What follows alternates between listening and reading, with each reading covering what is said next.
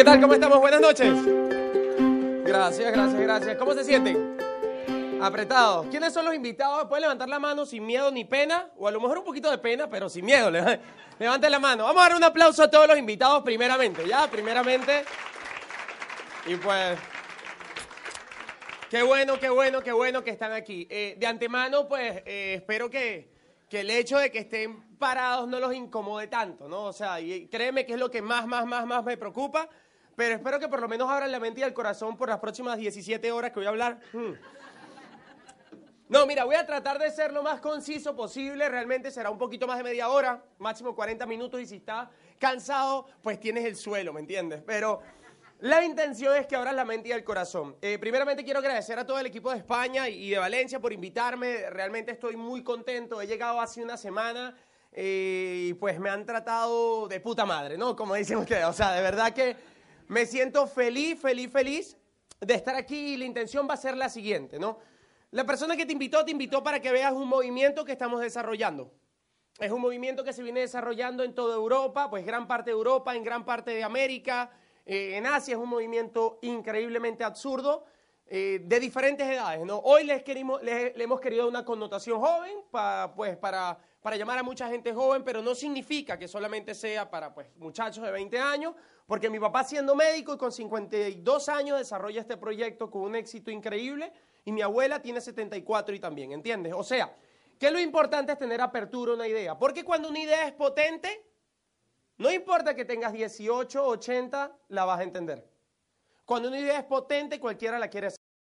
Yo recuerdo la primera vez que yo vine a un evento como este, eh, yo tenía un poquito menos de 20 años, básicamente uno lo invitan eh, de tres maneras, ¿no? La primera manera es engañado, ¿ya? Eh, no es que sea la correcta, pero sucede.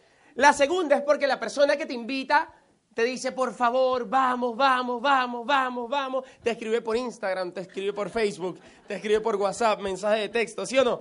Y uno qué dice, sinceramente dice, déjame terminar de ir para quitarme a este desgraciado de encima. ¿A quién lo invitaron así que lo persiguieron? ¿Quién es valiente de decirlo? Mira, ahí hay una valiente de decirlo. La tercera manera es porque la persona que te invita te dice, estamos desarrollando un proyecto potente en Internet y te llama la atención o eres una persona que tiene apertura a escuchar y viniste. En el caso mío no fue ninguna de las tres. A mí me invita mi papá, mi papá no me engañó, no me insistió, ni me dijo de un proyecto de emprendimiento. La realidad es la siguiente, él me pagaba la universidad, me ha dicho hay una reunión en un hotel y pues él me mantenía, ¿qué iba a hacer? Tenía que ir, ¿no? O sea, no tuvo que utilizar un recurso sobrenatural. Y la primera vez que yo fui a un evento como este, tengo que serte sincero, no me gustó. Para serte sincero, el, concepto ha evolucionado en el tiempo, hoy en día es muy cool, hay bebida energética, tenemos de todo, hay muchos jóvenes, la gente viene con el cabello pintado, es cool, ¿me entiendes? Pero cuando yo vine la primera vez, cuando yo vine la primera vez, yo venía de la universidad y básicamente yo iba a la universidad así. Pero cuando llego me encuentro todo el mundo uniformado con una camisa blanca, una corbata roja y un traje negro, y yo sentía que estaba entrando una boda, ¿no? O sea, y que no me habían dicho cómo me tenía que vestir. Para serte sincero, la primera vez que vine a un evento como este, no me gustó. Pero yo no, de hecho hoy, mi intención no va a ser que te guste, porque a veces entendí que no importa que no te guste, lo importante es que funcione y luego te va a apasionar, evidentemente, el concepto, pero al principio no me gustaba. Pero obvio, ¿me entiendes? Yo tenía 20 años y, la edad media en ese lugar eran 50, ¿me entiendes? Obviamente yo no conectaba, pero, y obviamente por eso no, mi actitud, te soy sincero, mi actitud, la primera vez que yo vine a un evento como este, me sentaron de primero. Hoy en día hay mucha libertad, la gente donde quiera. Yo en la universidad me sentaba de último y a mí me han sentado de primero porque será para los invitados. A uno lo sientan, es como un secuestro express que uno tiene. Y obviamente yo no quería, ¿me entiendes? ¿Y cómo era la actitud mía? Yo crucé los brazos, crucé las piernas, crucé los pensamientos y lo que yo dije fue, vamos a ver de qué este me va a convencer. Así que quiero decirte algo. Si tienes 20 años, si eres estudiante, ingeniero, abogado, tienes 40 o 50 o la edad que tengas y eres invitado, no te voy a convencer de nada porque yo odio que me convenzan de algo y me obliguen, por lo tanto no hiciera lo mismo contigo. Lo único que voy a hacer contigo es compartir contigo una información. Es más, te voy a hacer claro, la persona que te invitó está desarrollando un proyecto en Internet y te quiere hacer socio. ¿Para qué te voy a mentir? La persona que te invitó quiere hacer una sociedad contigo. Entonces, ¿cuál es el detalle? ¿O cuál es, el, cuál es la idea? La idea es la siguiente. Hoy yo te voy a mostrar qué es lo que hacemos. Si a ti te parece cool para tú hacerlo, si te parece positivo para tu vida, si te parece que aporta para tu vida, buenísimo, hacemos equipo. Si te parece que no conecta contigo, pues no pasa nada, ¿me entiendes? No por eso te vas a morir pobre, no pasa nada. Pero ojalá tengas hoy apertura de mente y corazón porque yo por mucho tiempo fui escéptico y el escepticismo no da dinero. El escepticismo es maluco, ¿me entiendes? Déjame contarte qué fue lo que pasó conmigo. Yo en determinado momento en la vida, ¿por qué yo comienzo a hacer esto? Yo comienzo a hacer esto porque en un momento en la vida me sentí entre la espada y la pared. ¿Se entiende entre la espada y la pared? Se dice, ¿no? O sea, entre la espada y la pared yo no sabía qué hacer, ¿me entiendes? Yo tenía 21 años y yo no sabía qué hacer. No sabía qué hacer y creo que la mejor manera de explicarte lo que yo sentía lo voy a hacer con una analogía. Yo creo mucho en las historias y en los cuentos y creo que las analogías enseñan mucho. Ya, así que espero que no se mamen de estar parados porque va a estar bueno esto. Ya, ¿quién aquí ha escuchado hablar del rey Arturo y los caballeros de la mesa redonda? Levanta la mano. Los que se quieran, los que puedan ponerse por aquí para que den espacio para que los de atrás no vean, pues sería un éxito, ¿ya? Entonces, los demás no tuvieron infancia. Ninguno vio, no sabe nada del rey Arturo y los caballeros de la mesa redonda. ¿Quién, quién sabe qué es eso? Levante la mano. Todo, joder, ¿ya? Ok. Resulta que el rey Arturo se levantó una mañana con una disyuntiva personal. El rey Arturo se levantó y entonces en la mañana se paró y dijo, ah, ¿cuál será la clave para hacer feliz a cualquier mujer? ¿Cuál será la clave para hacer feliz? Y se acordó del mago Merlín, ¿se acuerdan del mago Merlín? Era un tipo que con una barba blanca, ¿se acuerdan? lo cierto es que el mago Merlín, bueno, se le apareció y él le dijo, cuéntame cuál es la clave para hacer feliz a cualquier mujer. Y el mago Merlín le dice, yo no tengo ni idea. Pero hay una bruja que vive a cinco montañas de aquí. Esa bruja sabe. Así que el otro día el rey Arturo se levantó en la mañana, cinco de la mañana, una bocata de jamón ibérico se ha comido, una caña, se montó en su caballo blanco y comenzó la travesía, ¿no? Sí, pensando, ¿no? ¿Cuál será la clave para ser feliz a cualquier mujer? ¿No? Iba en el camino por la segunda montaña empieza a caer un aguacero. Y el tipo le olía a tierra mojada. Y seguía. Y se cayó del caballo. Y agarró ese caballo y seguía de nuevo. Pensando cuál será la clave para ser feliz a cualquier mujer. Así ha caído la noche y se adentró en un bosque. Y en los bosques pues empieza el frío, ¿no? Y empieza a sentir frío y empieza el miedo de que te pase algo y los animales nocturnos. Pero él iba pensando, no, ¿cuál será la clave? Y seguía, ¿no? Así amaneció y cuando amaneció llegó a la última colina. Y en la última colina estaba nuestro personaje, la bruja. La bruja era una tipa, así grandota, con una bata blanca, ¿verdad? Un caldero. Y evidentemente llegó el rey Arturo, le digo, mi lady, le he dicho, mi lady, dígame, ¿cuál es, usted sabe, ¿no? ¿Cuál es la clave para hacer feliz a cualquier mujer? Y la bruja sí sabía. Pero en esta vida nada es, claro, nada es gratis. Le dice, yo sí te puedo decir pero si tú quieres que yo te diga, vas a tener que hacer que uno de los caballeros de la mesa redonda se case conmigo. Dijo, listo. Así que el otro día el rey Arturo cuadró una reunión en pro de la seguridad del Estado. Cuadró sus caballeros, sus doce caballeros, y le digo, ¿quién es aquel más valiente? Y se paró un tipo así grandote, rubio. Yo, digo, bueno, mi hermano ya le toca casarse con la bruja, ¿no? Ahí le ve la cara al tipo, yo siempre he salido, me hubiese quedado callado, pero el honor que tenía el tipo por el reino era tan potente que dijo, listo. Así que al otro día cuadraron la boda. 10 de la mañana, eso eran flores blancas por todos lados. La bruja, el caballero y evidentemente, bueno, la canción fúnebre, ¿no? La bruja olía como a cebolla. Tenía pelos en las manos. No, no, no, eso era horrible. Y había un cura, ¿sabes que siempre hay un cura, verdad? Un sacerdote. Y el cura estaba a punto de casarlos. Y cuando el cura está a punto de casarlos, la bruja para el tiempo. Y queda todo el mundo así frisado. Y la bruja en ese momento hace y se convierte en una mujer, una aliación venezolana española, ¿me entiendes? Una cosa increíble. Y él la ve y la mujer le dice, así bueno, todo hecho, perfecta. Le dice, te voy a dar dos opciones. Vas a tener la opción de tenerme así espectacular durante el día, pero la bruja de noche, o la bruja durante el día, y aquella mujer espectacular en la noche. Entra la espada y la pared, ¿sí o no?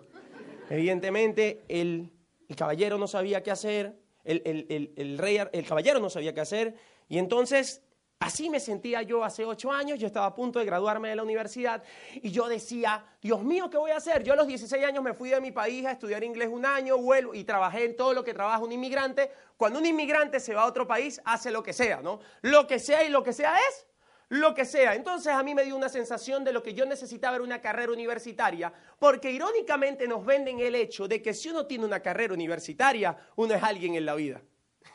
Y hoy en día, si uno lo único que tiene es una carrera universitaria, estamos como los bachilleres de hace 20 años. ¿No tenemos?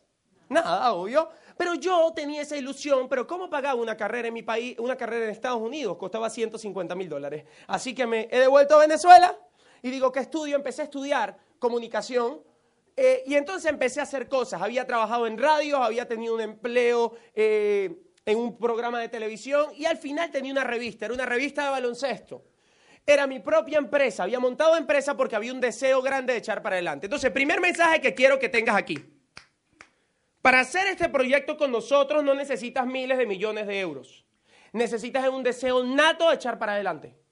Yo me voy a Estados Unidos un año y trabajé en lo que sea porque había un deseo en mí de echar para adelante. Yo monto una empresa antes de los 20 años porque había un deseo en mí de echar para adelante. O sea, el emprendimiento no es para conformistas, ¿me entiendes? No me puedo conformar, no me puedo conformar con que si, con que si no conseguí trabajo me pagan pues 400 euros. No, o sea, no es que esté mal, pero no.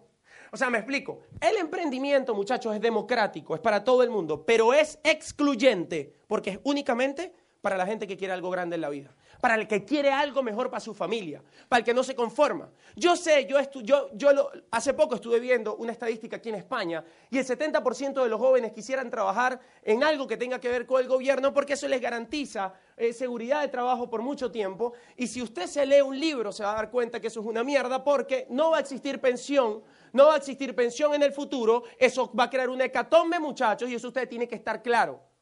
O sea, eso es así. Hace 20 años, 30 años, hace 30, 40 años, por cada 15 trabajadores había un pensionado. Hoy en día, por cada dos trabajadores hay un pensionado. No da. Eso, se, eso va a estallar. Te guste o no te guste. No es que a mí me gustara, es que es así, ¿me entiendes? A veces en la vida pasan cosas que uno no le gusta, ¿me entiendes? Pero uno tiene que tener un deseo innato de echar para adelante. O sea, ¿qué fue lo que pasó conmigo? Primer principio, yo entiendo que conseguir un buen trabajo puede ser bueno. Yo no estoy en contra porque si no la sociedad no funcionara, ¿me entiendes? O sea, obviamente tiene que existir personas que trabajen en diferentes cosas. Lo que pasa es que yo no quería una vida común. O sea, yo no quería una vida común, ¿me entiendes? No quería, yo me rehusaba una vida común. Yo quería hacer algo diferente, yo quería hacer algo diferente. Y dije, ve cómo me he movido en 10 minutos. ¿Tú te imaginas yo hasta los 70 años detrás de un escritorio? Me hubiese muerto a los 40. Entonces, ¿qué pasó? Yo había montado empresa propia, yo había hecho cualquier cantidad de cosas, pero no tenía lo que tenía, lo que quería. La, la revista me daba caché. O sea, caché, ¿no? ¿Se entiende caché? El único problema es que no daba ni cash ni check, pero caché daba, ¿no? Así que luego de todo eso yo dije, tengo que hacer algo. Y entonces me acordé que mi papá desarrollaba un proyecto en internet que yo rechazaba. ¿Por qué? Porque uno cuando es joven tiene una naturaleza de, si el papá dice blanco, uno dice negro, si el papá dice derecha, uno dice izquierda, si es arriba abajo. No, esa era mi naturaleza, entonces mi papá, obvio, me había hablado de este proyecto y pues obviamente si él decía por aquí, yo decía por allá. Pero yo me sentí tan, tan apretado en la vida, tan, entre la espada y la pared, que he decidido escuchar. Así que, ¿qué fue lo que pasó? Hace siete años y medio me senté con él, muchachos. Yo espero que los atrás estén parando bolas, los que están hablando allá al lado de la, de la, pancarta. Bueno, entonces me senté, muchachos, me senté con él, me senté con él y ese día no oí. Ese día escuché. Me voy a explicar mejor. Uno puede estar aquí físicamente y estar pensando cualquier cantidad de cosas, menos, menos escuchar. Uno tiene el cerebro en modo avión. Si el celular se pone en modo avión, ¿no? Así que dice, modo avión. El cerebro en modo avión en este momento dice, por ejemplo, ¿y por qué no se ha puesto corbata? ¿Y por qué no tiene media? ¿Y por qué ese acento es así? El cerebro en modo avión está pendiente de cualquier cosa, menos del mensaje. Y por eso a veces eso, eso te jode, a veces, porque ojalá pudieses escuchar y no solamente oír. Así que a los 20 años, muchachos, yo le paré bolas a mi papá y lo que mi papá me contó te lo voy a contar en los próximos 20 minutos. Te voy a contar cómo yo me di cuenta que tenía que construir un negocio en Internet. Así que básicamente, básicamente lo que nosotros hacemos, armamos equipos en pro del emprendimiento. Digo el tambor que vamos a empezar a hablar de qué hacemos. Armamos equipos en pro del emprendimiento. ¿Por qué creemos en el emprendimiento? Porque el emprendimiento en un momento era una moda y hoy en día, y va a ser en Europa y en España, inevitable de que usted haga algo. Va a ser inevitable. Te puedes leer cualquier libro y te vas a dar cuenta. Puedes buscar, googlea, situación económica España. No me creas a mí. Googlea. Porque uno le cree más a Google que a, a cualquiera, ¿verdad? Googlea, San Google. Googlea. Y te vas a dar cuenta, ¿me entiendes? O sea, es inevitable. Ahora, el gran detalle era en dónde. Entonces nosotros armamos equipos en pro del emprendimiento y básicamente para eso el proyecto que nosotros hacemos se basa en varios pilares. El primer pilar es tener voluntad de educarse. Porque para ser médico hay que entrenarse, para ser abogado también, y para emprender en Internet y para montar empresa propia, ¿cierto o no que también? Así que básicamente, muchachos, nosotros tenemos un programa educativo repotente que no existe allá afuera, donde vas a empezar a aprender básicamente en dos áreas que te sirven mucho para la vida. Primera área, inteligencia social, inteligencia emocional, liderazgo. El mundo, el mundo se mueve por liderazgo. Liderazgo e influencia. Ayer en los Estados Unidos hubo unas elecciones. Ganó el que al final tuvo más influencia. Y liderazgo y estaba seguro de lo que decía. Ah, si fuese una mierda lo que he hecho, estaba seguro, ¿sí o no? ¿Y ya? Y eso no lo enseñan en la, eso no lo enseñan en la escuela. En la escuela te enseñan a ser sumiso. Liderazgo e inteligencia social. Porque para trabajar con gente necesitas aprender a armar equipos, ¿sí o no? No, yo tengo un equipo de trabajo, somos cuatro. Te estoy hablando de, de, tener equipos de cientos y de miles de personas si aprendes a hacer esto bien. Punto número uno, eso. Y punto número dos, entender de que el mundo cambió. Empezar a entender la, la situación actual económica que vives y poder tener argumento para sentir que estás adelantado, para que tengas ventaja. Hay un libro de Robert Kiyosaki potente que se llama La ventaja del ganador. Y la ventaja del ganador la da un ser humano que tiene información. Un ser humano que tiene información. Entonces, ¿qué fue lo que pasó, muchachos? En este mundo, con estas épocas de cambio, y, y es la realidad, vamos a encontrar, en las épocas de cambio las respuestas cambian, ¿sí o no? Las respuestas cambian. Pero las preguntas también. Encontramos preguntas que eran fáciles de responder en el pasado y ahora son difíciles de responder. Preguntas que eran difíciles y ahora son fáciles. Y encontramos preguntas nuevas. Vamos a hablar de preguntas que eran fáciles de responder hace 30 años, en la época de mis abuelos o de mis papás, y son difíciles hoy. Profesión.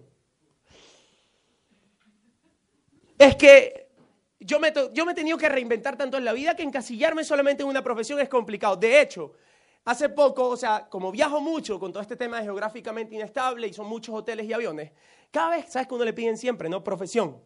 Pues pongo lo que me provoque en ese momento. Lo último chévere que he hecho, te lo juro, fue una ciudad en Venezuela que se llama Maracaibo, e iba con mi novia, y íbamos los dos, bien tórtolos, ¿no? Y cuando he puesto, viro al tipo y pongo sacerdote. y el tipo mira así. Y yo, Dios lo bendiga, buenas noches. ¿no? ¿Y qué pasa? No, yo me he tenido que reinventar tanto que no me da la gana de, encerrarme en una sola cosa. Y te, aseguro que tú en la vida te has tenido que reinventar muchas veces. Preguntas que antes eran fáciles de responder ahora son difíciles. Oficio y trabajo. Trabajo. Antes era fácil esa pregunta responderla en España. Hoy en día, hmm, un poquito complicado con 5 millones de personas sin trabajo. Un poquito complicado con el 20% de la población en paro. Y oficio, también complicado porque la tecnología ha venido a desplazar la mano de obra. Y lo que antes hacíamos nosotros, ahora lo hace una computadora. Es increíble. Y la tecnología desplaza la mano de obra hasta lo más mínimo, hasta en un McDonald's, hasta lo más tonto, hasta el primer trabajo de un joven que es en un McDonald's. Llega y abre una máquina que es como un iPad gigante del futuro y uno le da esa vaina. Eso escupe un ticket, ¿sí o no? Y pasa en cualquier cosa. Escríbelo. La tecnología está desplazando la mano de obra. Yo tengo un amigo, pues, ah, por ejemplo, diseñadores gráficos. No pasa nada. Yo trabajo con una diseñadora gráfico siempre y, le mando a hacer muchas cosas para mis presentaciones. Le digo, mi amor, tienes que buscar qué hacer. Y me dice, ¿por qué? Dice, porque acabo de encontrar una página web donde pongo la palabra, pongo por ejemplo la palabra preguntas y me lanza 2.500 diseños con la palabra pregunta. Y me la lanza en, en un segundo, mi amor, le digo. y tú tienes medio día para mandarme tres propuestas, marica. O sea, necesita, ¿me entiendes? O sea, obvio. Porque la tecnología está desplazando la mano de obra en todos los sentidos. Entonces, no importa que tú te dediques, no importa que estés estudiando, lo más seguro es que ya se esté creando alguna máquina o algo que te sustituya. tengo un amigo que me dijo, estoy haciendo un curso para ser bartender. Y yo dije, buenísimo, o sea, así lo que están haciendo ya los bartenders. Y dije, ah, qué chévere. Y le busqué un video en YouTube donde he encontrado unos bartenders en, una, en un crucero del Royal Caribbean que son mecánicos, que son la hostia. Ah, camareros. sí, bueno, ustedes, entendieron, ¿verdad? Esta gente creyó que ustedes no entendieron. La globalización, todo el mundo sabe que es bartenders. Bueno, entonces la tecnología ha desplazado la mano de obra. Ahora también hay preguntas que antes eran difíciles de responder, ahora son fáciles. Por ejemplo, ¿qué quiero saber? Eso antes era difícil. Hoy en día es muy sencillo. Con Wikipedia y Google el mundo ha cambiado. Con el 1% del tiempo que utilizan los estadounidenses para ver televisión, han creado Wikipedia. El 1%. Y con eso se han convertido en la séptima página web más visitada del mundo. Increíble. ¿Y qué me dicen de Google? Lo que uno quiere está en San Google. Habían preguntas que antes eran difíciles de responder, ahora son fáciles. Antes era difícil, ah, quiero ver un programa de televisión, me pasan una vez a la semana, quiero ver un video, tengo que esperar cuando el programa de televisión decide. Hoy en día no es así. Hoy en día uno tiene YouTube, ¿me entiendes? De hecho, es tan potente lo de YouTube que, por ejemplo, televisión, TV es el, principal canal de aquí. ¿Cómo se llama el, canal de aquí? ¿Televisión qué? El de España, ¿no? Televisión española, eso era antes, mejor dicho, salir en televisión española era la locura.com. Ahora, ¿tú te atreves a decir que hay más gente a esta hora viendo televisión española que YouTube? Obviamente no. Obviamente no, ¿me entiendes? Obviamente no. ¿Y qué me dices? Una pregunta que era difícil antes de responder, era sencilla de responder. Ay, ¿dónde nos quedamos cuando vamos de vacaciones? Están los hoteles muy full, están caros. ¿Y han creado Airbnb? ¿Sí o no? Y es la locura.com. Y ve cómo se ha creado el poder de una idea. En California, un grupito de muchachos, había como una conferencia de algo en algún lugar de California y un muchacho en Facebook ha dicho que tiene un colchón de aire y que lo iba a alquilar y lo puso en Facebook. Tengo un colchón de aire para alquilarlo. Y en menos de no sé cuántos minutos habían 100 solicitudes queriendo el colchón. Por eso se llama Air, por el colchón de aire, Airbnb. Hoy en día es una idea millonaria, muchachos. Una idea millonaria. Los dueños de Airbnb son literalmente millonarios del hotel más grande del mundo, porque está en todo el mundo y no han, y no han invertido en nada de hotel. Estos fenómenos tienen un nombre y se llaman economía colaborativa. Pero así, muchachos, como habían preguntas fáciles de responder y se volvieron difíciles y difíciles que se volvieron fáciles, también en esta nueva economía hay preguntas nuevas, ¿me entiendes? Por ejemplo, una pregunta que a un joven le rompe el cerebro es, ¿ingreso o salario? Uh. Porque salario me da seguridad del último del mes, pero una seguridad ficticia, porque deciden a qué hora como, a qué hora duermo, a qué hora voy al baño. No tengo autonomía. Pero ingreso, ingreso es atreverme a emprender y parece ser que hay miedo porque ¿qué va a hacer? Y Hacienda, ¿qué va a hacer? Eh, eh, los impuestos, ¿me entiendes? Me joden los impuestos y hay miedo. Porque, mira, te voy a explicar. Tener un salario es como, mira, en, la vida uno anda, económicamente uno anda como en un avión. Si tienes un empleo no tiene nada de malo, es como ir sentado y va un piloto eh, manejando, ¿sí o no? Decida para dónde tú vas. ¿Tú vas seguro ahí? Él decide para dónde tú vas. Esa es la única diferencia. Ahora, el emprendimiento es como agarrar un paracaídas y decir, me lanzo de esta vaina con la seguridad y la esperanza y la fe de que ese paracaídas va a abrir, pero con la posibilidad de que ese hijo de puta no abra, ¿no? O sea, entonces, obvio, obvio, así es y no todo el mundo se atreve. No todo el mundo se atreve y por eso para emprender hay que educar el coco en emocionalidad. O sea, realmente al final la gente no emprende porque carece de valores empresariales, porque en la universidad no enseñan a emprender uno y emprender dos, cómo montar un negocio uno y cómo montar un negocio dos, cómo hacer cuando quiebras uno, cómo hacer cuando quiebras dos. Eso no lo enseñan porque los profesores raramente han montado empresa. Y como los profesores raramente han montado empresa, ¿cómo te van a enseñar? No hay inteligencia emocional allá afuera y como no te la enseñan, eso jode. Pues es difícil desarrollarse así. Así que yo recuerdo cuando teníamos la revista o el empleo de la radio, teníamos una oficina, acarraba gastos, muchachos, era increíble lo que nos... Luz, agua, teléfono, o sea, no te imaginas, ¿me entiendes? Hoy en día el negocio que tengo, digamos en euros, eh, una persona al nivel que yo tengo en esta industria, ese negocio factura en promedio 70 mil euros al mes, no es lo que se gana uno, sino lo que genera, y 70 mil euros que genera un negocio aquí en la mano. No pagas luz, no pagas agua, no pagas teléfono. Bueno, sí, tengo una secretaria que le doy aquí un botoncito y es española, de hecho. Me dice, se llama Siri. Me dice, ¿qué quieres? no. Entonces, ¿qué fue lo que entendí? Entendí que tenía que construir un activo productivo en la vida, muchachos. Eso es una pregunta nueva que usted necesita responder en su vida. Porque la gran mayoría de nosotros no sabemos que es un activo productivo. No lo enseñan en la universidad, increíble, ni en la escuela. A los niños, así que enseñarle chiquiticos que es un activo productivo. Porque la razón por la cual la gente al final entra en crisis es porque no sabe que es un activo productivo, pero eso yo te lo voy a enseñar hoy. ¿Cómo fue que yo creé un activo productivo? Y mira qué potente es la idea, ¿ve? A nosotros nos enseñaron a ganar dinero trabajando y ganando dinero, ¿sí o no? Yo trabajo, gano, trabajo, gano, trabajo, gano. Potente, ¿sí o no? Ahora fíjate, yo me voy a dormir como dentro de cuatro horas a pesar del jet lag de la hostia que tengo, ¿no? O sea, por el cambio de horario. Yo me voy a dormir. Mientras duermo, el negocio mío en Venezuela sigue funcionando y factura. Eso quiere decir que aprendí a ganar dinero mientras duermo. Y eso me rompió el cerebro y hoy te voy a enseñar cómo fue que yo aprendí a ganar dinero mientras dormía. Así que estos fenómenos en Internet se llaman economía colaborativa. Y dentro de la economía colaborativa, que es una industria que genera dinero, había algo que yo podía hacer. Porque ve el detalle, ¿quién aquí es invitado? Que no tenga, no le voy a joder nada, no le voy a decir nada. ¿Cómo te llamas tu papá? José Luis, ¿qué edad tienes? 23. José Luis, ¿verdad que uno está consciente de que en Internet hay dinero? Uno está consciente, ¿me entiendes? José Luis está como yo. ¿Cuál es el gran problema? Uno es consciente, uno sabe que eso es así, pero eso no tiene nada que ver, porque saber algo no crea trascendencia en nada. Me explico. Lo, a ver, el 80% de los médicos son obesos. El 70 por ahí. ¿Y un médico sabe o no sabe lo que acarrea ser obeso, sí o no? O sea que saber algo al final de cuentas no es tan trascendental. Lo trascendental es qué yo hago con lo que sé. Entonces yo me di cuenta que yo sabía que en Internet había dinero, pero la gran pregunta era, ¿y tú haces dinero con el Internet? Y yo, mmm, no. No. Y entonces, muchachos, en este proceso de economía colaborativa, imagínense que esto es una torta, un ponqué, no sé cómo le dicen, ¿no? Bueno, eso, ¿verdad? Y entonces todo eso es la economía colaborativa y yo quiero un pedazo. Y dentro de ese pedazo hay una industria potente. Nos tocó desaprender para poder aprender cosas nuevas. Punto número uno entonces, para ir resumiendo, ¿qué es lo que hay que hacer? Educabilidad.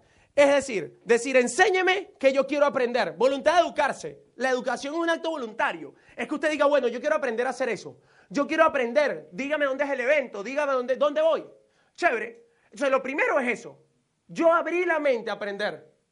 A los 20 años empecé a aprender cosas que no había aprendido en ningún lado. Y entonces me di cuenta de que este fenómeno era un pedacito, este negocio o esta industria era potente y que había un pedacito de esa industria que se llamaba marketing social o social marketing. Y hoy te voy a hablar cómo yo creé una empresa aquí. Mejor que la revista que yo tenía. Mejor. O sea, nunca había estado tan feliz cuando entendía el potencial que tenía esto. Así que vamos a hablar de plata en este, en este momento. El social marketing, muchachos, es la unión de dos conceptos que por sí solos generan mucho dinero. Oído, el concepto de una red eh, comercial y el concepto de una red social. Me voy a explicar mejor. Una red comercial, como por ejemplo Carrefour. Pregunta, ¿Carrefour hace dinero, sí o no? Sí, ¿por qué? Porque Carrefour vende productos de primera qué? Necesidad. Anótatelo y tatúatelo. Somos una sociedad de consumo. Uno se levanta en la mañana, uno se lava los dientes, uno consume, toma agua, consume, consume y consume, ¿sí o no? Las mujeres más. Se levantan, consumen, consumen, eso es un cremero loco, ¿sí o no? O sea, consumen. Somos una sociedad de qué? De consumo. Y esa sociedad de consumo hay empresas que se han dado cuenta de eso y son un supermercado. Y entonces imagínate qué potente, porque llueve, trueno, relampaguee. Usted tiene que consumir. De hecho, uno se emociona. O sea, al final de cuentas, uno le explota un supermercado porque no importa qué tan jodido. Usted puede dejar de comer carne, pero usted no puede dejar de lavarse los dientes. Y uno es tan, tan inocente en la vida uno le están construyendo un carrefour al frente de su casa y uno se emociona. Me están construyendo un carrefour al frente. Entonces uno se emociona porque lo exploten. Ahora fíjate, esa industria es potente. A mí me encantaría tener un supermercado. Porque, mira, yo he visto negocios cerrar, tabernas cerrar, bares cerrar, pero los supermercados agarran fuerza. ¿Por qué? Porque es de primera necesidad. El gran detalle es que como tú y yo montamos un supermercado, hello. Nada más el terreno, ¿cuánto puede costar? Entonces uno dice, bueno, pero sabemos que esa industria genera dinero. Déjamelo ahí. Hay otra industria que genera mucho dinero. Es la habilidad de conectar gente, muchachos. Mírenlo así. Mírenlo así. A ver, vamos a hablar del deporte, el fútbol. ¿De qué equipo de fútbol hablamos? No, esto va a crear, para no crear ningún tipo de susceptibilidad, Yo voy a hablar del Valencia, ¿ya? bueno, fíjate esto, ve. Lo importante es esto, fíjate, los equipos como el Valencia, el Real Madrid, el Barcelona, el Bilbao, más allá de los jugadores que tienen, los jugadores lo cambian a cada rato. Los cambian a cada rato, los cambian a cada rato. Al equipo no lo hace el jugador, ni siquiera lo hace el estadio. Puedes tumbar el Santiago Bernabéu y no pasa nada, ¿me entiendes? No pasa nada. La fuerza de un equipo es la organización que lo compone. Llámese los fanáticos. Ahí es donde está la clave en la gente. Las organizaciones las conforman gente. ¿Qué pasa? El Valencia tiene una causa que ha movido a los valencianos mucho tiempo. Es el equipo y un sentimiento, ¿sí o no? Entonces anótalo para que entiendas. Cuando existe una causa potente y un líder de influencia y conecta mucha gente con eso, eso genera dinero. Ve dónde pasa. Pasa en religiones, por ejemplo. Claro, un líder con una causa potente, bro. Pasa en partidos políticos. Conectar personas genera dinero. Siempre ha generado, no es de ahorita. Esta industria tampoco es de ahorita, siempre se ha consumido y esta industria siempre ha existido. Siempre que salta un líder con influencia, ¿sí o no? Y con liderazgo, por eso enseñamos liderazgo, y tiene una causa fuerte, arma un equipo y eso genera ¿qué? Dinero. Hoy en día lo más evidente son con las redes sociales. Lo que pasa es que hoy es evidente lo que nosotros hacemos. Lo tenemos haciendo 50 años, pero hoy en día es evidente. Mm. No vamos a hablar de Mark Zuckerberg, que es dueño de Facebook, ni, de, Instagram. Vamos a hablar de gente que ha utilizado la plataforma para. Hay cualquier cantidad de youtubers o cualquier, cualquier cantidad de marcas personales en Instagram con 500 mil seguidores, ¿sí o no? De cualquier cosa, de moda, de carro, de lo que sea. Son, son 500 mil personas. ¿Ustedes lo siguen o no? Varios de ellos conectados a una causa. ¿Y eso les genera o no les genera dinero a esa gente? Les genera dinero. Y no eran artistas, son gente que han desarrollado una causa potente yo tengo una amiga que tiene una marca de moda y la siguen 406 mil personas. Ella habla sobre la mujer, sobre la moda, toda su película, la gente se emociona, la sigue. Eso le genera dinero. O sea que conectar personas siempre ha generado dinero. ¿Oído? Entonces yo entendí que yo tenía que aprender a tener un negocio aquí. Si yo no aprendí a tener un negocio aquí, ve lo que va a pasar. Se te va a ir todo el dinero aquí, porque la luz, el agua, el teléfono, las tarjetas de crédito, ¿por dónde se pagan? Por aquí. O sea que si uno no aprende a tener un negocio aquí, se te va toda la plata aquí. Entonces ve el detalle. Dos industrias que por sí solas generan dinero. Pero ¿qué pasaría si tú tuvieses la posibilidad de colocar las dos industrias en una sola? ¿Potente o no? Muchachos, y eso es social marketing y eso es lo que nosotros hacemos. Me explico. Eh, ¿Quién aquí es invitada? Tú, ¿verdad? ¿Cómo te llamas? Gabriela. Gabriela, ¿qué edad tienes? 26 años. Gabriela, ¿tú y yo nos habíamos visto alguna vez? No, pero yo sé cosas de ti. Mira, yo lo primero que sé de Gabriela es que, Gabriela, vamos a hablar del consumo, vamos a hablar de la industria. Yo me asocio a un supermercado de internet. Oído, porque aquí es donde viene. Si te pierdes esta parte, pierdes todo. Gabriela. Gabriela, ¿verdad que utiliza productos de consumo masivo de primera necesidad? Tan, tan, tan, se levanta, se, lava, se maquilla, se baña, ¿sí o no? Ok. ¿Dónde compra ya eso? En el supermercado, ¿cierto? ¿Qué pasa, Gabriela, cuando esos productos... ¿Qué pasa cuando la pasta dental a ti se te acaba? ¿Qué tienes que hacer? ¿Y cuándo para ese proceso? Nunca. Tienes 26 años, ¿verdad? Ok. Digamos que ella está comprando entonces en este punto A. Ve la analogía fácil que yo quiero hacer con Gabriela. Gabriela, ve. La intención es que armemos un equipo en Internet. Yo te voy a enseñar, te voy a conectar a un programa educativo. Ahora, el principio comercial es este. ¿Cómo se llama la pasta dental que tú has usado en 26 años? Tiene nombre, ¿cómo se llama? Colgate. Gabriela, ¿y cuántos cheques te ha mandado Colgate? Ni te va a mandar, mi amor, ni te va a mandar. Ahora bien, analicemos esto, analicemos esto, analicemos esto. Gabriela ve lo que va a pensar. 26 años. Suponte que ella como yo, yo tengo 27. Ella quiere vivir, ponle tú 100 años. Le faltan por ahí 64. 64 años. ¿Cuánta, cuánta pasta irá a gastar ella en Colgate? Y entonces ella entiende eso y ve lo que yo entendí. Yo me asocio a un supermercado en internet por 30 euros que me da acceso a un supermercado. ¿Qué me empieza a dar beneficios? Descuento, etc.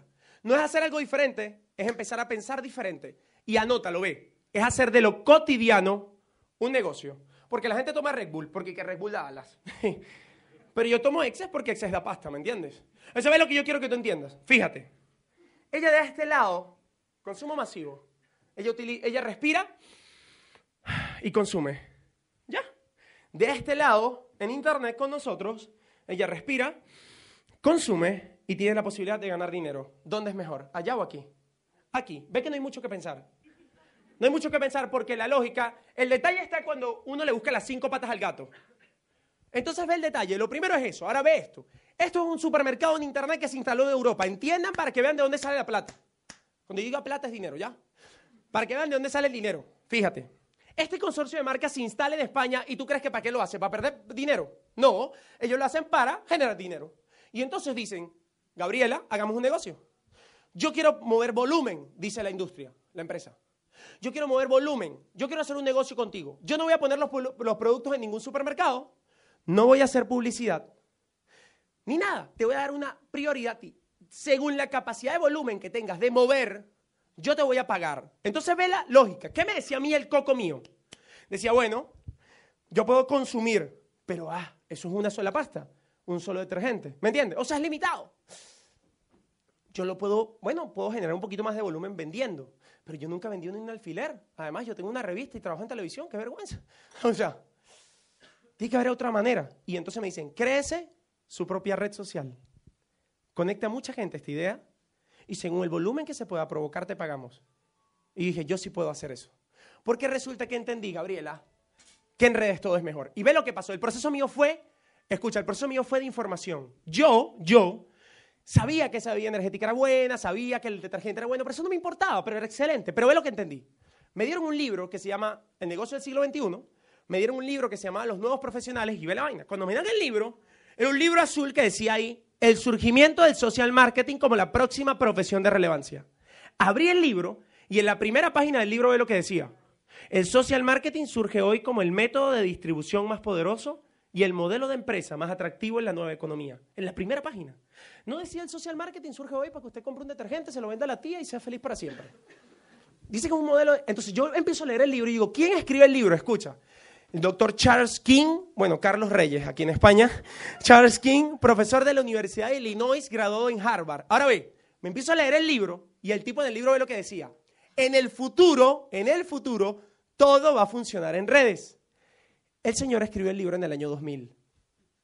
Para ti, para mí, eso es obvio hoy en el 2016. Pero en el 2000. O sea, pudiésemos decir que el tipo estaba adelantado para su tiempo. O coloquialmente pudiésemos decir que el tipo era como un brujo, ¿ya? Ah, mierda, el, cuento de la bruja, ¿verdad que lo he dejado por la mitad? Déjame continuarlo, ya vamos a hacer un paréntesis porque si se me olvida, ¿ya? Entonces estaba la bruja y el caballero. ¿Quién estaba aquí al principio que se acuerda? ¿Verdad? Todos los demás. Han quedado con la incógnita. Entonces estaba la bruja y el caballero y el tipo que era lo que pensaba. El tipo lo que pensaba era lo siguiente, decía, ¿y si es ese mujerón durante el día? ¿Quién me ve a mí por el reino con esa 90, 60, 90? Él, ¿sí me entiende? Me dice, pero en la noche. Cuarto de dos por dos, cama individual, sin aire acondicionado. Y esa bruja podría, voy montándome la pierna. No. Decía, pero por otro lado, si es la bruja durante el día, voy a hacer el asme reír de todo el reino. Y parece ser que en la época medieval, como hoy en día a la gente le importa mucho el qué dirán los demás. Si a qué hago, si a porque en la noche, cuarto de dos por dos, cama individual, sin aire acondicionado y la aleación española venezolana ¿No? Realmente el tipo no estaba claro qué hacer, el caballero no estaba claro. Mm, el que sí estaba claro era yo. Yo me termino el libro de Charles King y digo, listo, yo tengo que desarrollar un proyecto en Internet como este. Y ve cómo opera el negocio en la práctica, ve. Se trata de generar volumen. Entonces básicamente es así. Yo tengo mi teléfono y en mi teléfono tengo contactos que son amigos míos. Y entonces yo digo, ¿a quién yo conozco que sea pila y consuma? Si yo conozco a Gabriela, y yo la llamo a Gabriela. Yo no puedo llamar a Gabriela diciéndole, Gabriela, ¿sabes que estoy comenzando un proyecto de la nueva economía? Porque Gabriela es amiga mía.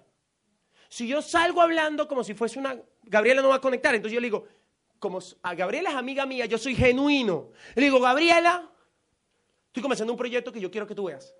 Y me dice, ¿de qué es? Porque básicamente la gente cuando uno lo invita por teléfono dice esto. ¿Pero de qué es? ¿Pero de qué es? Dime de qué es, dime de qué es.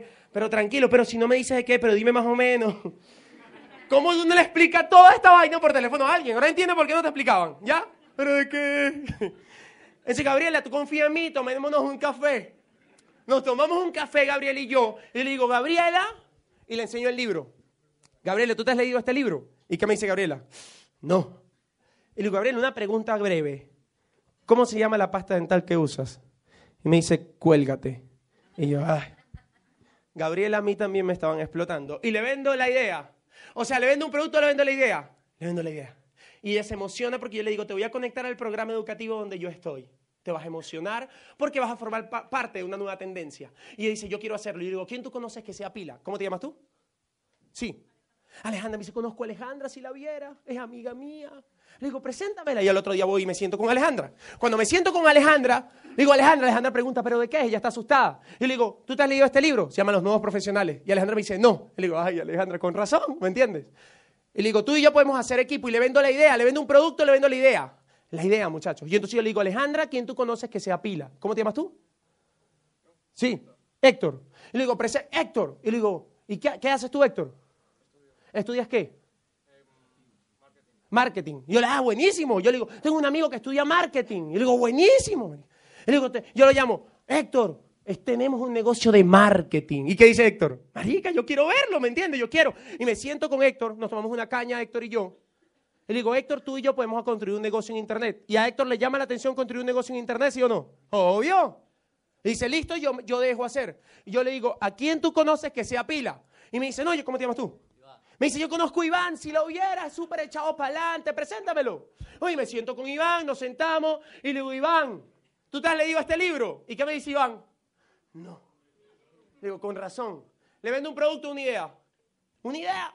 le digo, Iván, porque el, el, negocio es crear una comunidad, ¿me entiendes? Yo le digo, Iván, rápido, sin, no es que lo voy a dejar que piense. No, no, no, no, no, no. Le digo, dime el nombre de una amiga tuya. ¿Cómo te llamas tú? Ilona. Ilona. Me dice, yo conozco a Ilona. Preséntame. Ilona no viene, un café, claro, uno. ¿Qué quiere? Porque uno tiene que consentir al prospecto, ¿me entiendes? ¿Qué quiere? Y le digo, tú y yo podemos hacer equipo. Porque tú entiendes que las redes sociales dan dinero y me dice, sí. Y tú entiendes que los supermercados dan dinero, sí. Y digo, yo te puedo enseñar, si te dejas guiar, yo te puedo enseñar. Y eso a ella le genera confianza. Y dice, yo no entiendo mucho lo que explica Santos, pero tiene seguridad en lo que dice. Y se ve bien y se siente bien. Entonces yo me quiero sentir así. Y Elena dice, yo no entiendo mucho, Marica, pero yo quiero hacer eso. Y se mete en el negocio.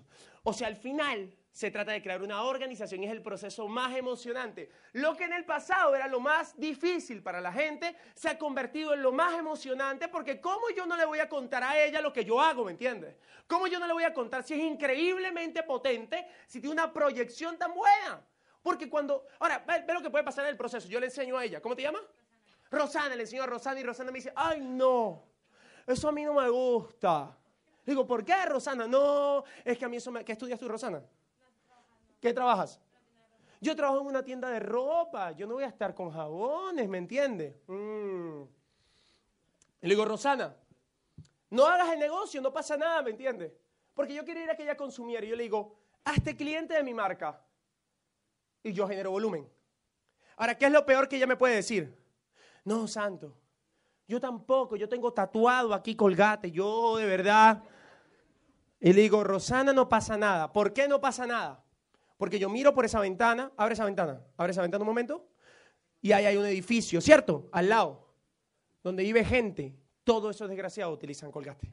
Entonces, ¿cómo yo me voy a poner a pelear porque Rosana no quiere? Yo miro y como hay abundancia en mi mente, como hay abundancia en mi mente, yo voy a los aeropuertos y yo estoy en los aeropuertos así sentado y yo los miro. Digo, increíble, lo que es faltar, lo que es no tener información, pana. Porque si ellos supiesen lo que yo sé, hicieran de los cotidianos un negocio, pero no va a dar tiempo a enseñarles a todos, ¿me entiendes? No va a dar tiempo. O sea, que a mí me da mucha risa cuando yo tengo un socio en el negocio que me dice, es que se me acabó la lista, no tengo a quién contárselo. Digo, marica, ¿cómo que se te acabó la lista? O sea, ¿cómo que se te ha acabado la lista si esto está toteado de gente, ¿me entiendes? Lo único que hace falta es llevar el mensaje de la manera correcta. Lo único que hace falta es que te vuelvas un buen comunicador. Y ser un buen comunicador es tener un mensaje sencillo, que la gente lo entienda. Una red comercial, una red social, juntos en una sola cosa es como un super saiyajin. Y eso es lo que nosotros hacemos. Mira cómo opera visualmente el proyecto y vamos cerrando con esto. Mira cómo opera el negocio. Yo comencé solito, muchachos. Solito aquí. El que no estaba interesado lo hacía el cliente, el que sí lo hacía parte de la red. Ve esto. Solito. Auspicié tres amigos míos. Reinaldo fue el primero, el segundo fue Francisco y el tercero fue Gerardo. Son nombres reales por si acaso, ya que esto está grabado, para que sepan en el mundo que estoy hablando mal de ellos, ¿ya? Ellos auspiciaron conmigo y a las dos semanas Reinaldo me dijo, no, yo estoy estudiando para ser profesor de deporte, yo no puedo hacer eso, y se fue.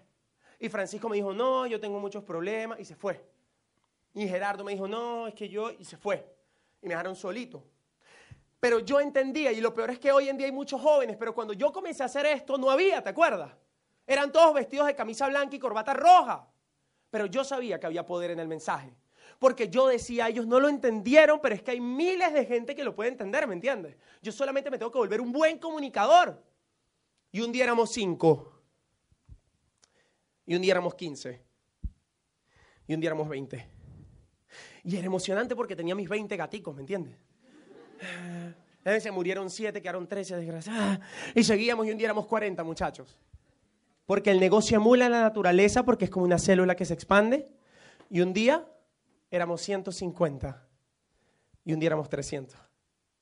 Y un día éramos 600. Y un día éramos 800. Y año a año siempre se hace una renovación, evidentemente hemos sido más, pero la semana pasada vi que éramos 1.350 hogares conectados y cuando yo veía eso, yo decía, increíble, hemos llegado hace más de 2.000, pero actualmente hay como 1.350, digamos, códigos hogares donde se consume. De eso ponle que la mitad consuman 500 y en eventos ahora mismo tenemos como 250 en, en peliculaditos como yo. Ese negocio en euros equivale a un negocio que mueve por ahí 70 mil euros al mes. O sea, al año ese negocio pasa los 700 mil euros. Ese negocio, una persona que ha llegado a donde yo llegué, se gana al año 100 mil euros. Ese negocio, ese, ese, nivel se llama Esmeralda. Yo recuerdo cuando mi papá me dijo, papito, y te vas a llegar a un nivel y te van a decir, me decía Gabriela, Esmeralda. Y yo dije, papá, ya me pusiste Santos, que es un nombre un poco raro. O sea, así como que Esmeralda Santos. Y dijo, papito, pero una Esmeralda se gana 100 mil euros al año. Yo dije, papito, que me digan, que me digan reina, Margarita, como sea. Ahora, ve el potencial, muchachos. Yo, yo no sé si aquí hay algún empresario, pero yo quiero que tú entiendas el potencial de tener un negocio que al año pasen los 700 mil euros y no tengas que pagar luz, agua, teléfono. Es un negocio en la nueva economía. Pregunta, ¿cómo me robas el negocio?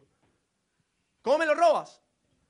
¿Cómo, cómo, cómo, cómo? Si es un grupo, una red en internet de gente que consume. La idea es absurdamente matadora. Lo que pasa es que si bien es cierto de que es importante la información mía, más importante es que me hayas estado escuchando, no oyendo. Más importante es que tengas la mente abierta. Así que muchachos, nosotros empezamos a hacer esto y es un fenómeno de economía colaborativa. Mira, en la economía colaborativa, y con esto vamos cerrando, date cuenta, Facebook es la revista más grande del mundo. ¿Con qué colaboran los miembros de Facebook? Con sus fotos y con comentarios, ¿sí o no? Economía colaborativa y eso genera dinero. Ahora fíjate esto, YouTube. Antes éramos poquitos haciendo televisión para muchos, hoy en día cualquiera con un celular hace televisión para otro, ¿me entiendes? ¿Con qué colabora la gente en YouTube? Con sus videos. No sé si que ha llegado Uber pero es algo así como BlaBlaCar, pero de taxis. Una idea potente, el dueño de la empresa de taxis más grande del mundo, el dueño de Uber, no es dueño ni siquiera de un taxi. Eso es un negocio en Internet potente. Eso es una idea matadora. Eso es una idea matadora. ¿Con qué colaboran los miembros de eso? Con sus autos. Nosotros tenemos un supermercado que factura al año 10 billones de dólares. Por ahí casi 10 billones de euros, para ponerlo en euros por ahí 10 billones de euros al año. Ese supermercado en internet se llama Amway. Yo le decía Amway. Yo juraba que era como Herbalife, Tupperware, Rinaware. Pensaba que era de vender cosas por catálogo. Pensaba que era un negocio de tías que perseguían a los sobrinos con detergente. Porque la información es sumamente atrevida. No, pero es que yo conozco a una tía mía que se metió en eso. Su tía debería estar presa. Su tía no supo hacer esto. Y todo ha evolucionado. ¿Cómo tú vas a comparar un concepto de 25 años? Por favor. Ni siquiera estaban vivos varios de ustedes, ¿me entiendes? Todo ha evolucionado en el tiempo. ¿Qué es Amway? Amway es un supermercado, así como es Procter Gamble, Colgate Palmolive y Johnson Johnson. La única diferencia es que Colgate Palmolive en 26 años jamás te ha pagado. Pero no tenía la posibilidad de que uno le paguen. Entonces no significa de que uno esté en escepticismo y en rebeldía. El coco lo único que tiene que decir es esto. Carrefour, no me paga. Anguay, marica, me paga. Ya. O sea, yo, yo entendí eso. Ahora fíjate, es una red de hogares. Yo quiero que tú entiendas el concepto. Yo quiero que tú lo entiendas. Quiero que entiendas el poder de la red. Ve esta, bebida. Porque yo quiero que tú entiendas lo que es el poder de construir este negocio bien hecho. Esta bebida mm, ha entrado a Colombia hace dos años. Oído, para que entiendas en dónde te estamos metiendo. Sí, porque uno lo meten aquí, ¿no? Me dice, ya me metieron en eso. O el otro día una amiga me dijo, ¿cómo caíste en eso? Como si hubiese caído en las drogas. ¿Cómo caíste en eso? Ve esto, muchachos, mira. Esta bebida energética entró, es de Amway. Entró a Colombia hace un año y medio, dos años. Ve esto.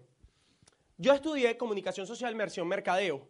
Hice una especialización luego en periodismo deportivo.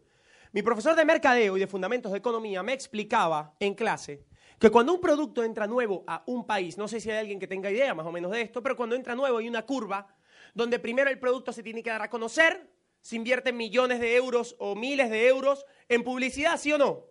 Y entonces el producto tiene reconocimiento y luego de un tiempo este es que uno va a tener la ganancia. ¿Estamos de acuerdo, sí o no? Perfecto. Vaya y explíquele a su profesor de mercadeo lo siguiente. Hay un producto, profesor, que entró a Colombia hace dos años.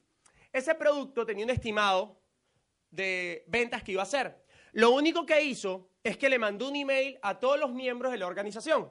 Ring de la red. Porque acuérdate que es un supermercado y una red social juntas.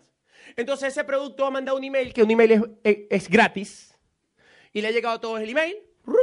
Los líderes hemos dicho, ¿viste que va a entrar Excess? Ni un dólar ni un euro en publicidad.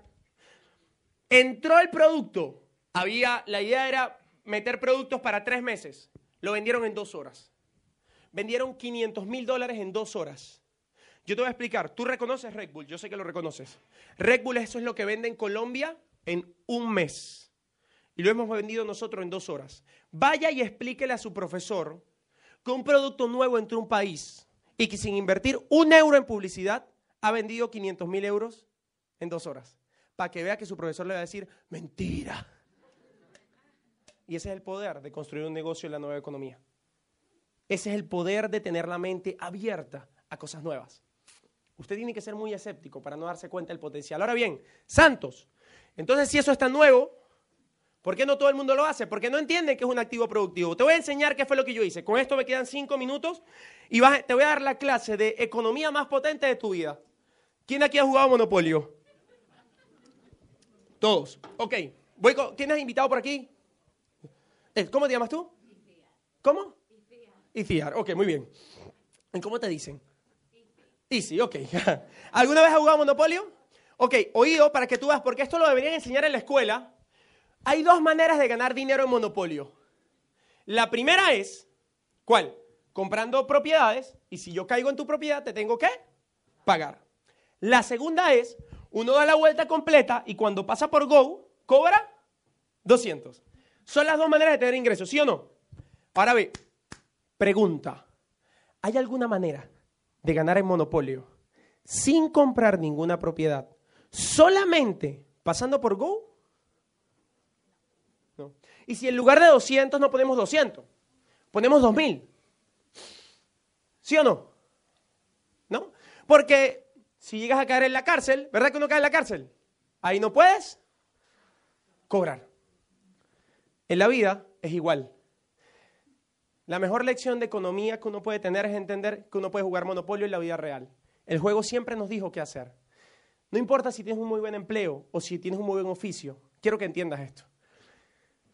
Sí, no, yo tengo un muy buen empleo. Y arrancas el mes, el 1, 2, 3, 4, 5, 6, 24, 25, 29, 30 del mes. Pase por Go, cobre su cheque, 200. Si al jefe le da la gana de votarte, la cárcel. Y decide cuánto pagarte. Dice, no, Santos, pero es que yo soy, yo trabajo por mi cuenta. Yo soy médico privado. Yo veo, pago, tengo consulta. Soy abogado, trabajo privado. Ah, muy bien perfecto. No cobras 200, cobras 20 mil. Pero resulta que te enfermas. ¿Cómo produces? Enfermarse es caer aquí. ¿Y cómo haces para irte mes y medio de vacaciones? No puedes, porque eres esclavo de tu talento.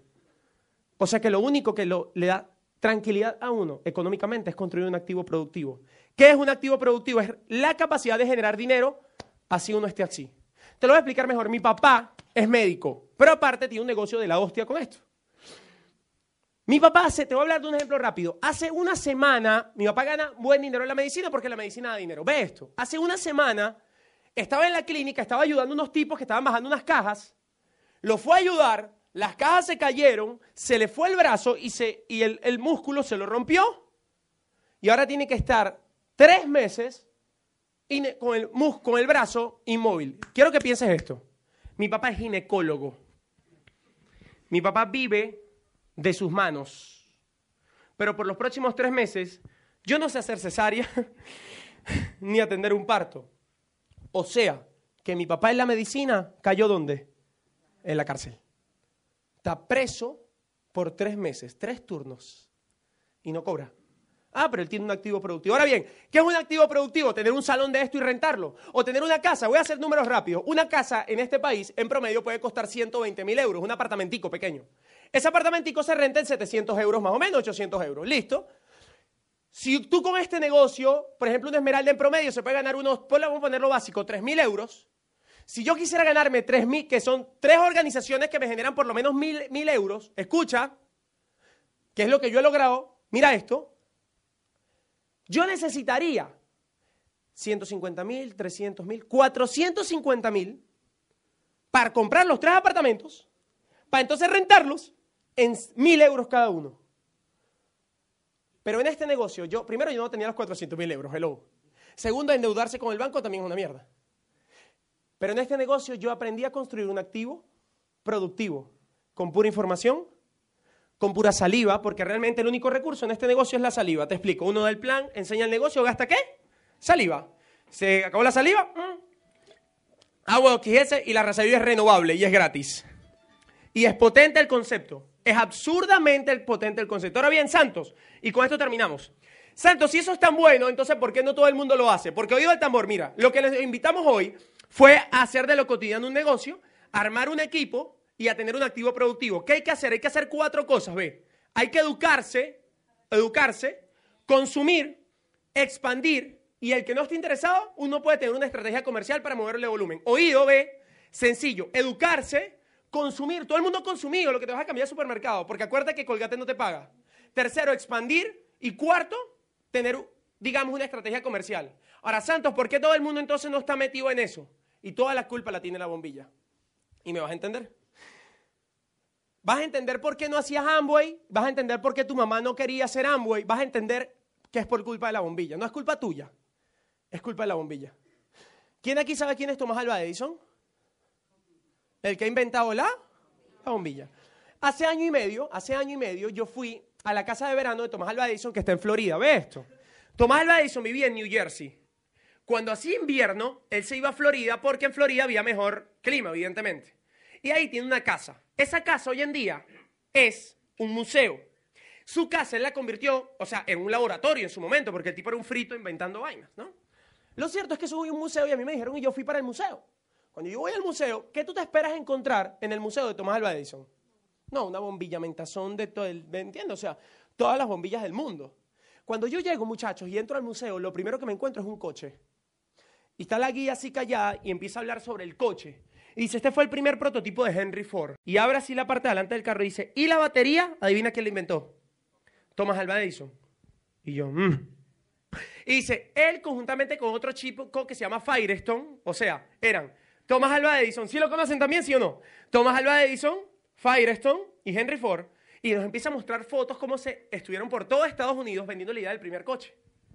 Y yo, y sigo caminando y entramos a un lugar lleno de árboles. ¿Se dice árboles aquí? Árboles. Sí, porque es que aquí bueno, hay euskera, valenciano, catalán. Árboles, ¿no? Total que entramos a un lugar lleno de árboles y, y de allí entramos a un laboratorio y empieza a decir la guía.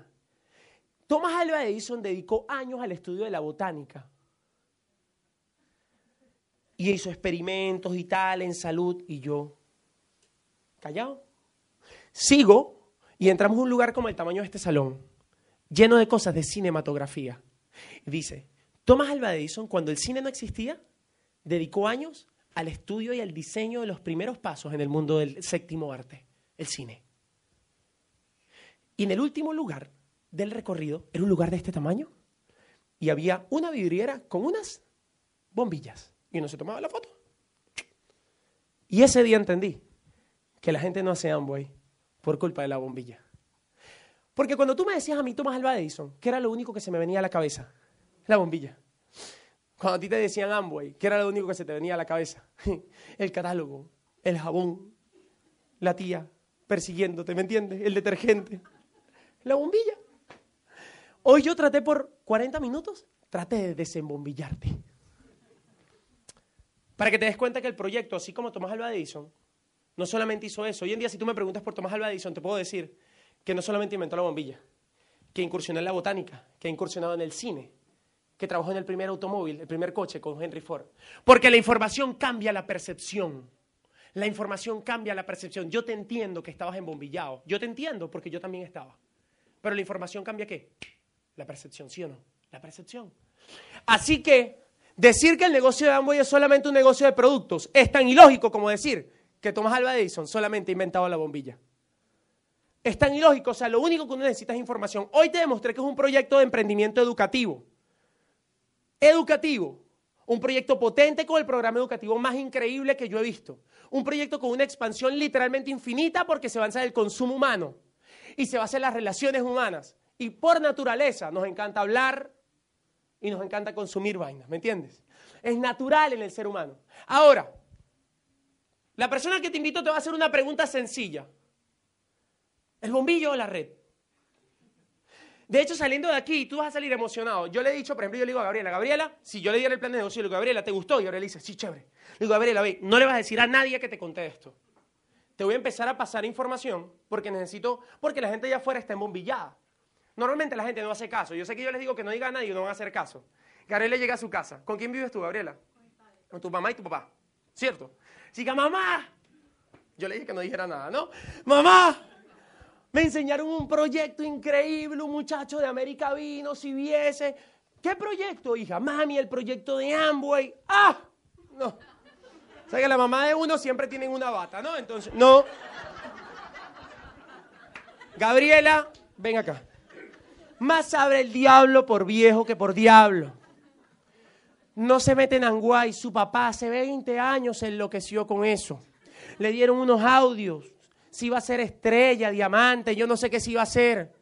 Hija por la Virgen del... O sea, la, no se meta en eso. Y Gabriela la queda mirando y Gabriela entiende que su mamá está embombillada. Si mamá se hubiese estado aquí, entiende que ha consumido colgate toda la vida y que no le han pagado, ¿sí o no? Y entonces tú la abrazas porque a las mamis hay que quererlas, a las mamás hay que quererlas. Uno la abraza, a veces no hay que hacerle caso, pero hay que quererlas.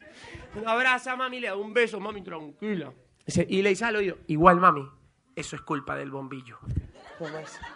Viste que ya se está enloqueciendo. Y tú te vas a tu habitación, tú te vas a ir a tu habitación y tu mamá va a quedar nerviosa, porque las mamás son muy nerviosas. Las madres son nerviosas, no son nerviosas, son nerviosas, están una tembladera, Dios mío, ahora se metió. Y entonces a las 12 de la noche ella no va a poder con ella y ella va a venir.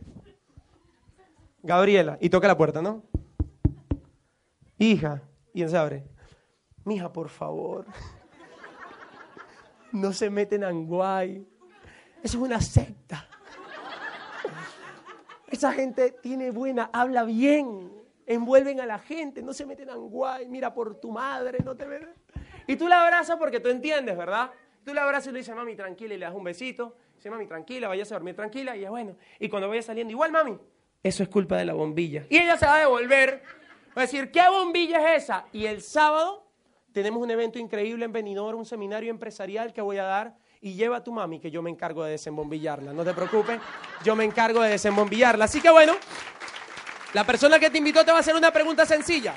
Te va a decir el bombillo o la red. Y si tú dices, mira, el muchacho habla bien, pero yo realmente no me veo como que haciendo, y te pregunto, ¿no te ves haciendo qué? ¿No te ves comprando por internet productos de mejor calidad que te lleguen a tu casa? ¿Más barato? Perdón, mi no entender. ¿No te ves teniendo un negocio propio en internet con nosotros, donde hay un grupo de jóvenes potentes? Un concepto increíble que está revolucionando el mundo en la economía colaborativa. Perdón, mi no entender.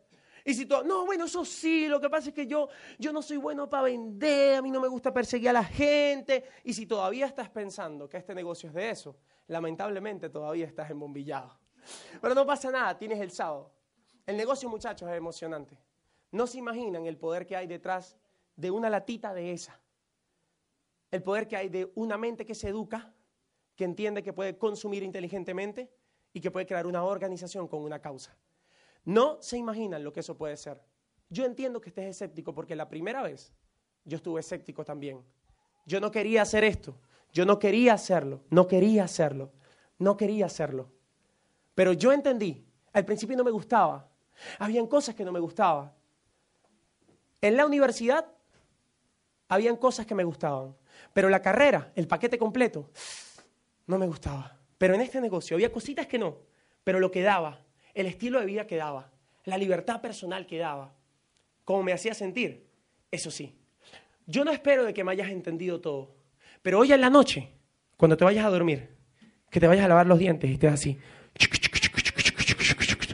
y que escupas así, y veas la pasta dental que dice colgate. Piensa y pensar que a aquel venezolano le pagan por hacer esto. Y entonces vas y tomas agua. Y cuando estés tomando agua, y hagas... Recuerda que si fuera del filtro de nosotros y Spring ganarás dinero por eso. Y mañana cuando compres un Red Bull, porque supuestamente da alas, está bien, no pasa nada, cuando lo abras, cuando estés tomando, acuérdate que si fuera de exceso, ganar dinero. Y el fin de semana, que a lo mejor lo tomas para lavar la ropa, no pasa nada, lavar la ropa. Y cuando estés así, con el detergente que todavía habías usado, y que haces así, que no puedes ponértelo cerca porque estornudas. Dices, ah, y pensar que si fuera el de Angüey me pagaran y aquel desgraciado le pagan también. Y cuando estés tomando café mañana en la mañana, que la gente toma café en la mañana, cafecito caliente, ¿sí o no? Un cortado. Y pensar que si fuera el café de Amway me pagaran, desgraciado. Pero como yo no quiero que me odies, yo espero que entiendas el concepto y te paguen también por hacer algo que has hecho toda la vida. Este negocio es potente, es increíble y estamos comenzándolo apenas estamos comenzando. Te voy a decir dos cosas. Nunca antes la gente había estado tan preparado para escuchar lo que teníamos que decir, porque no hay nada más poderoso que una idea a la cual le ha llegado su momento. Este negocio tiene veintipico de años en España, pero hoy en día es evidente. El Internet ha revolucionado el mercado y vamos a hacer algo potente. Sobre todo no solamente vas a hacer mucha pasta, sino que vas a aprender y vas a ser muy feliz. El que sí no estaba tan feliz, Gabriela, era el caballero. Hmm.